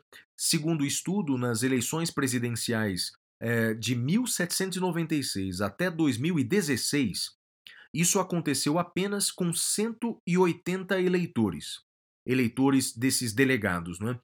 É, o fato é que a Suprema Corte dos Estados Unidos decidiu recentemente que os estados podem punir esses eleitores infiéis. Então é algo possível, mas muito improvável nos Estados Unidos, Madeira. É, bem, no momento em que essa, esse podcast está sendo gravado, esse episódio está sendo gravado, é, não, não há resultado definitivo da eleição americana, embora haja uma pequena tendência de ser eleito John Biden, o candidato democrata. Mas esse, Madeira, é um sistema é, que me parece cheio de imperfeições, não é? prestigia a federação em detrimento do voto do cidadão americano, portanto, nos Estados Unidos não existe aquela ideia de um homem, um voto, one man, one vote, porque um voto, por exemplo, de um cidadão nova-iorquino vale muito menos do que um voto, por exemplo, de uma pessoa do Texas ou de um pequeno estado é, do interior é, norte-americano. Ocorre que, assim como no Brasil, nós não conseguimos mudar as regras eleitorais, é, nos Estados Unidos eles também não conseguem. Porque os democratas, os republicanos, sabem que mudar as regras da eleição dificultarão ainda mais o acesso deles ao poder. Então, portanto, eles estão há séculos com esse sistema de governo que de democrático, maior democracia do mundo, isso é falácia que a gente encontra é como nos filmes americanos. Madeira não é, com certeza, a maior democracia do mundo. Pode ser a mais longeva, mas não é a mais perfeita por essa razão. Tem alguns comentários sobre isso, Madeira? Não, eu tô, tô acompanhando você. Eu, eu acho que é um sistema muito maluco, muito diferente do nosso, né? Uh, por exemplo, quando a gente fala aqui Uh, aliás, só, só, um detalhe sobre o que você falou, sobre esses eleitores infiéis, né? O, saiu uma decisão da Suprema Corte agora de julho desse ano. Uh, eu fui informado de que uh, os estados podem punir esses eleitores infiéis, ou seja, o eleitor do colégio eleitoral que não seguir a determinação, o mandato que ele recebeu aí para a eleição. Interessante isso, né? Exatamente isso. Então, e os estados de fato é, estão legislando, legislaram sobre isso. Alguns dos eleitores foram penalizados. Por exemplo, no estado do Colorado, em Washington, é, foram aplicadas multas de milhares de dólares a esses chamados eleitores infiéis. Portanto, é algo que ao longo da história já era raro e agora seguramente vai ser cada vez mais raro, porque aí, de fato, é mais antidemocrático do que o próprio sistema. Quer dizer, o povo daquele estado elege um determinado grupo político, vem o delegado e escolhe outro. Quer dizer, aí beira o antidemocrático mesmo. Um segundo aspecto, Madeira, é, de tudo isso que está acontecendo na eleição americana é a postura do presidente Donald Trump. É, nós estamos gravando esse episódio na sexta-feira, bem, na quinta-feira, enquanto a apuração estava acontecendo, Donald Trump fez um pronunciamento na Casa Branca dizendo que, levando em consideração apenas os votos legais, ele já é presidente dos Estados Unidos. E que os democratas estão se valendo de votos ilegais. Bem, o que ele chama de votos ilegais são aqueles votos feitos pelo correio, algo estimulado pelos democratas para que as pessoas votassem antecipadamente pelo correio por conta da pandemia, e ele está chamando esses votos de votos ilegais. Está dizendo reiteradamente que a eleição é fraudulenta. É, para você ter uma ideia, Madeira, surpreendentemente, é, três grandes canais é, de TV dos Estados Unidos tiraram o presidente do ar pediram desculpas aos telespectadores, dizendo que o presidente estava se valendo de notícias falsas, informações falsas, ao dizer que a eleição é fraudulenta. Bem, Madeira, uh, isso é muito grave, mas isso é muito grave. Uh, nós uh, recomendamos aqui em episódio anterior, na, no bloco Pintura Rupestre, o livro Como as Democracias Morrem, de dois autores de Harvard, Olha, o livro, escrito há alguns anos, ele já demonstrava aquilo que vem acontecendo no mundo inteiro. Esses autores norte-americanos chegaram a fazer uma tabela de sintomas antidemocráticos e autoritários dos países. E um desses sintomas é o, o governo não reconhecer o resultado das urnas ou deslegitimar o sistema eleitoral. Nós já estamos vendo aí em alguns países e agora nos Estados Unidos o presidente questionar a, a, a justeza do sistema eleitoral. Isso é muito grave. O presidente, ele não tem o direito de fazer isso. Ele pode dar opiniões. O presidente, ele tem o direito, como todos nós, o direito de dar opiniões, mas ele não pode inventar fatos. Isso fere o direito à informação a liberdade de opinião, ela não assegura ao interlocutor o direito de mentir deslavadamente sobre fatos. E isso é muito grave porque num país extremamente dividido como é os Estados Unidos, e num país em que a população é extremamente armada, já que o direito de possuir armas está na própria Constituição, quando o presidente insufla os seus seguidores dessa maneira, ele coloca não apenas a democracia em risco, ele coloca a segurança e a vida das pessoas em risco. Felizmente, até agora, no momento em que esse podcast está sendo gravado, não houve mortes em manifestações é, é, por conta da apuração eleitoral. Mas pessoas armadas já foram presas, várias pessoas já foram presas até esse momento. Então ele não pode agir dessa maneira. Eu lamento demais é, que os uh, membros do Partido Republicano, e olha que o Partido Republicano é um partido sério, é o partido de Abraham Lincoln. Eu não me conformo que os líderes do Partido Republicano não se manifestem claramente contra essa postura leviana do presidente da República. Eu imagino que eles estão aguardando o encerramento das apurações. Né? Eu imagino isso. Né? Que eles estão aguardando o encerramento das apurações para fazer esse pronunciamento. Porque legitimar esse maluco é algo que nós não podemos fazer. Uma coisa que o Partido Republicano fez nos Estados Unidos e outros países fizeram também, nós conhecemos muitos exemplos, é que, para chegar ao poder, abriram as portas para alguns outsiders ou pseudo-outsiders que não ligam a mínima para a democracia. Né? E de forma tresloucada acabam assumindo o poder com esses discursos populistas, extremistas, ar, uh, armamentistas, ou seja, com esses discursos de ódio muitas vezes. Não é? É, é culpa desses líderes políticos que permitiram, com a sede de chegar ao poder, permitir com que essas pessoas, sem nenhum apreço pela democracia, chegassem ao poder. É lamentável, não, Madeira? Você tem acompanhado a eleição americana, não? Tenho acompanhado, Flávio, e, e sim, Uh, ontem aconteceu algo que, a meu ver, é, é, é sintomático, que é uh, foi o discurso dele Mas mais do que o discurso dele, Flávio, foi a conduta das redes de TV de suspenderem. Falaram, não, nós não, não vamos ouvir, não. Cortaram a transmissão uh, quando, quando dizendo, olha, não, o presidente está mentindo. Nós não vamos transmitir essa mentira. Olha que, que coisa, Flávio. Uh, acho que, salvo engano, foi a primeira vez na história que aconteceu isso. E tem mais. Parece, eu estou até procurando aqui para confirmar, mas não estou encontrando. Parece que foi aberta investigação contra o presidente Trump uh, por suposto uso da Casa Branca na, nas eleições.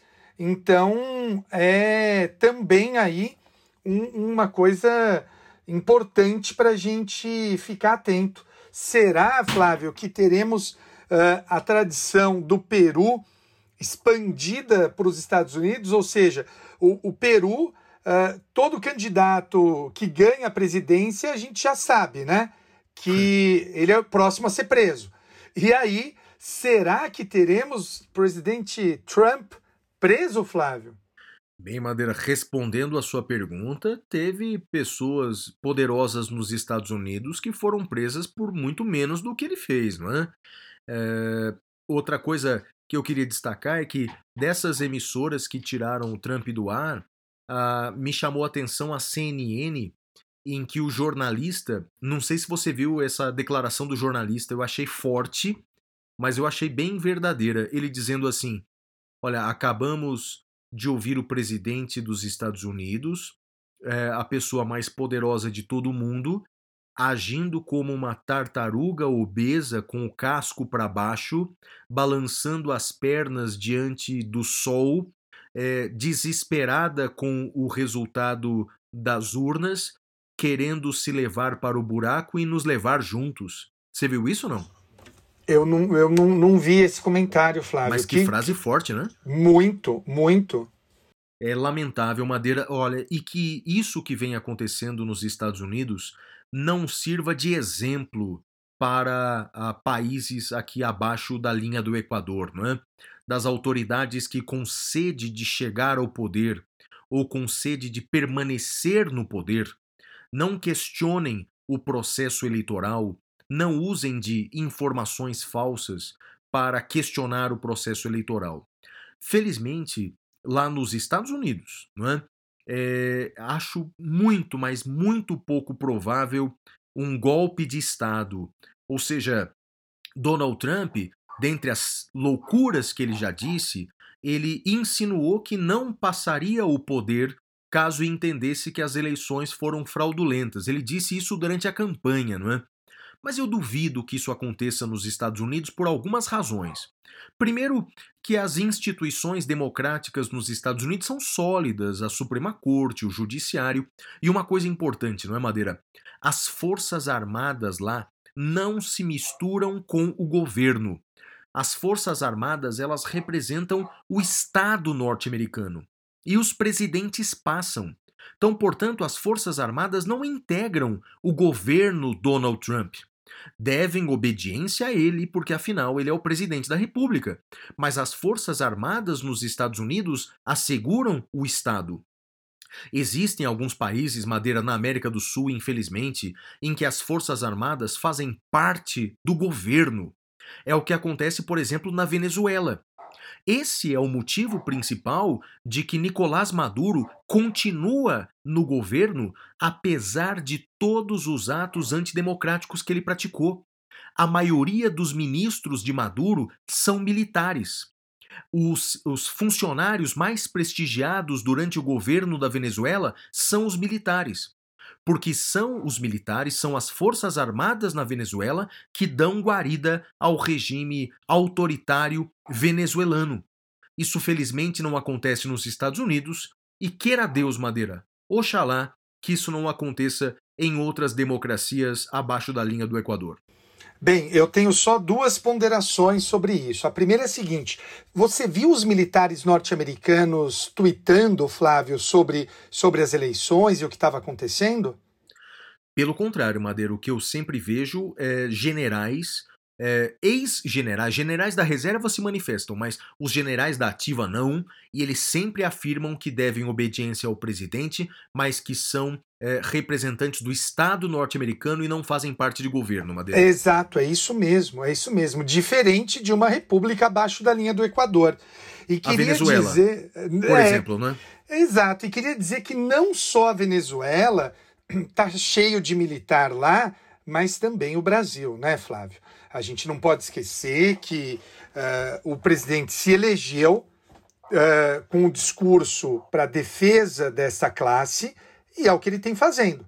Então, os civis que votaram nele votaram também, lembrando, tem que lembrar disso, né? Uh, quem votou, votou nesse projeto e é importante que reflita uh, sobre tudo isso que está acontecendo, Flávio. É, Madeira, e, e engraçado que tantas pessoas é, falam tão mal da Venezuela, mas aplaudem no Brasil práticas tipicamente venezuelanas, né? É isso aí, é isso aí. Bem, Madeira, não sabemos ainda quem é o próximo presidente dos Estados Unidos, mas você aposta em quem? Ah, Flávio, acho que agora, né? Eu tô com meu computador ligado aqui. Então, nesse momento são 11 da manhã. O Biden virou na, na Filadélfia, virou em tudo quanto é lugar.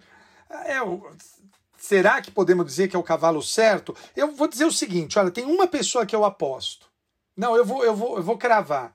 Eu aposto na Suprema Corte norte-americana, Flávio. Vai, vai terminar no tapetão. E uma coisa só para concluir esse assunto, Madeira, ó, eu não sei se vai ser Biden, não sei se vai ser Trump. Acho que vai ser o Biden. Deve, tudo indica que vai ser ele o próximo presidente. Mas a grande ganhadora da eleição americana não é nem democrata nem republicana, é a maconha, Madeira. Quem ganhou assim? a eleição foi a maconha nos Estados Unidos.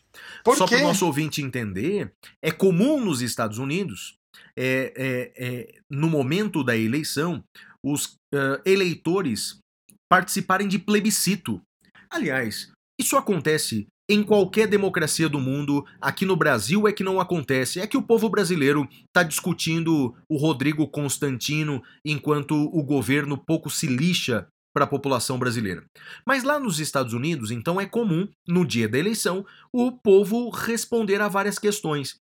E vários estados americanos, eu diria que a maioria dos estados americanos, aprovou o uso recreativo da maconha madeira.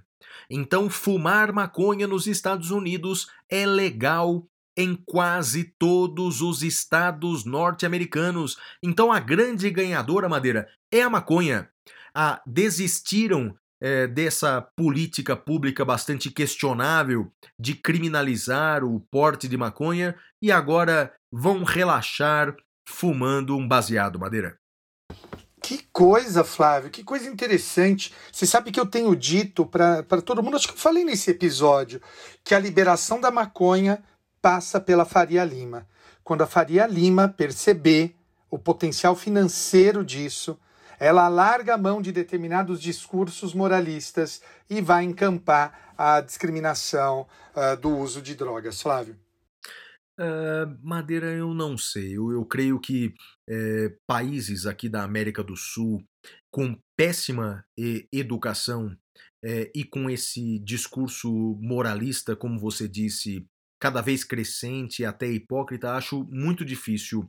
É, duvido que nas próximas décadas nós consigamos no Brasil é, a mudança da legislação pela é, liberação da maconha, Madeira.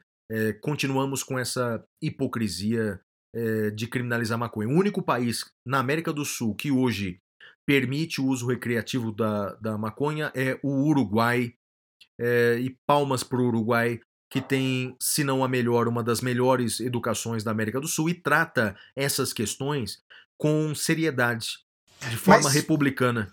Eu tive lá, Flávio, uh, só um- um- uma crítica. Eu acho que o Uruguai liberou de uma maneira ruim a maconha. Ele impõe uma série de restrições e isso acabou uh, dando um gás para os traficantes. Eu acho que se o- a regulamentação do Uruguai não foi legal, Flávio. É fato que eh, enrijeceram a forma de venda legal eh, e a forma legal de venda não atende a toda a demanda das pessoas que querem comprar e, portanto, o tráfico é, continua, não é? É, então, de fato, mas pelo menos é, é, o único país que não criminaliza essa postura até hoje, não é, Madeira? Ah, sim, o, todos os sim. outros países aqui da América do Sul criminalizam, não é? Vamos torcer para a coisa mudar, Flávio. E vai para o próximo bloco, Madeira. E agora nós vamos para o nosso próximo bloco, que é o Pintura Rupestre. Até já.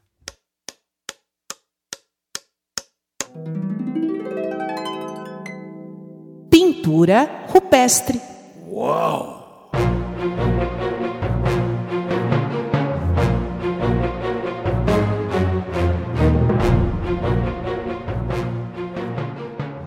Bem, Madeira, a minha dica cultural da semana, para mim foi uma grata surpresa. É uma série que está na Netflix. Na verdade, é uma minissérie. Tem começo, meio e fim. Ela se chama Gambito da Rainha. Gambito da Rainha. Você já ouviu essa expressão, Madeira? Gambito da Rainha? Sim, sim, eu conhecia como Gambito da Dama, né? Uma, é um movimento no xadrez. Exatamente. Então, na verdade, Gambito da Rainha ou Gambito da Dama, como disse Madeira, nada mais é do que uma jogada do xadrez em que o jogador, ele no começo do jogo, ele faz uma abertura com dois peões lado a lado na, na- na- depois de pularem duas casas. Bem, é uma série, uma minissérie da Netflix, contando uma história baseada num livro do mesmo nome, é, uma história fictícia, de uma menina órfã que aprende a jogar xadrez com o zelador do orfanato onde ela vivia. E não vou falar mais nada para não dar spoiler, mas olha, uma minissérie muito agradável de se ver. Não é só uma minissérie sobre xadrez, fala sobre o alcoolismo, fala sobre o feminismo. Olha, recomendo muito essa série O Gambito da Rainha Madeira. Já assistiu? Não assisti, Flávio, tá, tá na lista para ver. Eu, te, eu tenho que terminar até o dia 15 a atualização da nova edição do meu livro. E aí, depois do dia 15, eu vou dar uma pausa nos estudos jurídicos e quero ver se eu coloco algumas séries em dia, Flávio. Não, você vai adorar, Madeira. Olha, me deu vontade de jogar xadrez novamente. Eu que joguei na minha adolescência, é, mais ou menos, não era bom jogador, não. Mas deu vontade de jogar novamente, né? Já Você jogou que- xadrez? E você sabe que eu costumo dizer, Flávio, que eu sei mexer as peças, né? Jogar xadrez eu acho que é, É uma isso. expressão muito forte. Eu nunca, nunca Exato. estudei. Eu fazia aquela abertura super boba, peão 4 do rei, daí ah, ah, a torre avançava um peão, ah, botava o cavalo, sabe? Tá Sei. visualizando essa. Sei, eu fazia sei. essa abertura, era a única que eu sabia fazer. Então, eu, eu sou, sou burrão para xadrez, Flávio. Queria E é ser uma, inteligente, e é uma arte, mas... não é? É uma É, arte, é? eu acho que demanda muito estudo, né? Sem dúvida, sem dúvida. É uma arte, olha, admiro muito. É, Você chegou a estudar? amigos- Não, você só ah, fazia muito pouco, eu. Madeira, muito pouco. Na verdade, eu, eu li alguns livros, mas nunca fiz parte de clube de xadrez. Ah, Admiro então você muito. joga melhor do que eu. Ah, não, não, não. Isso há 20 anos atrás, Madeira. Então agora eu só sei mexer as peças. Tá, agora tá. você dá um cheque mate, aquele cheque pastor, sabe aquele com três, Ah, três movimentos? Aquilo era Ah, uma vergonha, né? Não, pois é, até Era- hoje, se duvidar, eu caio nessa. Pô. Ah, É, imagina, imagina. Mas, ah, essa abertura que eu falei impede o, o- esse cheque. o aí. cheque pastor, é. É, pois é. é. E qual a sua dica cultural, Madeira?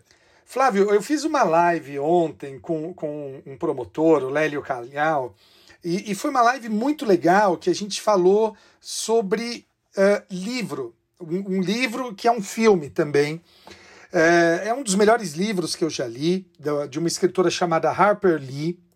Eh, se chama O Sol é para Todos, no original To Kill a Mockingbird. Flávio, é, é- é maravilhoso e eu acho que a gente devia procurar ser como esse personagem, o principal personagem, que é o Atticus Finch. Recomendo enfaticamente. O Sol é para Todos é um filme também com o, o Gregory Peck, maravilhoso. Já viu ou já leu, Flávio?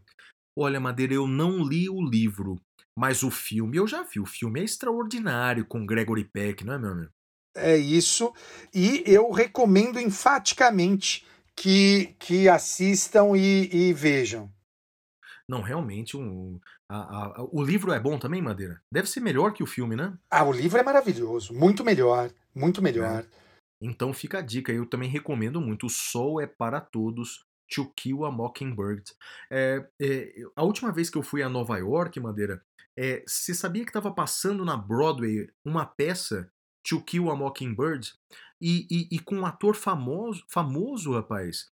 É, agora, pra você ter uma ideia, eu tô entrando aqui na internet, parece que o atual ator é aquele Ed Harris. Sabe Ô, aquele louco! Ed Harris? cinema? sei, sei, Legal, sei. né? Ele Ed Harris é o que trabalhou no, no, no Apollo 11, né? Também, tá, exatamente. Tem vários. Olha, mas realmente eh, eu vou atrás do livro porque o filme vale a pena assistir com Gregory Peck. eh, o céu é para todos. E assim, meus amigos, vamos para o último bloco do programa de hoje. Vamos para o prêmio Capitão Caverna. É hora do prêmio Capitão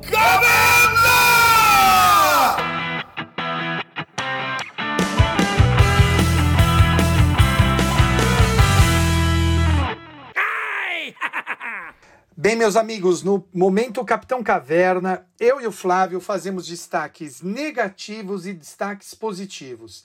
Flávio, começa você o seu destaque negativo, Flávio. Ah, Madeira, o meu destaque negativo vai para um homem laranja eh, chamado Donald Trump. Né? Dentre tantas e tantas outras coisas que ele fez essa semana, né? e ele já fez antes, eh, ele chegou a fazer uma postagem dizendo Stop the count! Parem a contagem! É, bem, Madeira, eh, ele, existem péssimos vencedores e existe, existem péssimos eh, eh, derrotados, péssimos perdedores. E o Donald Trump está se mostrando um péssimo perdedor.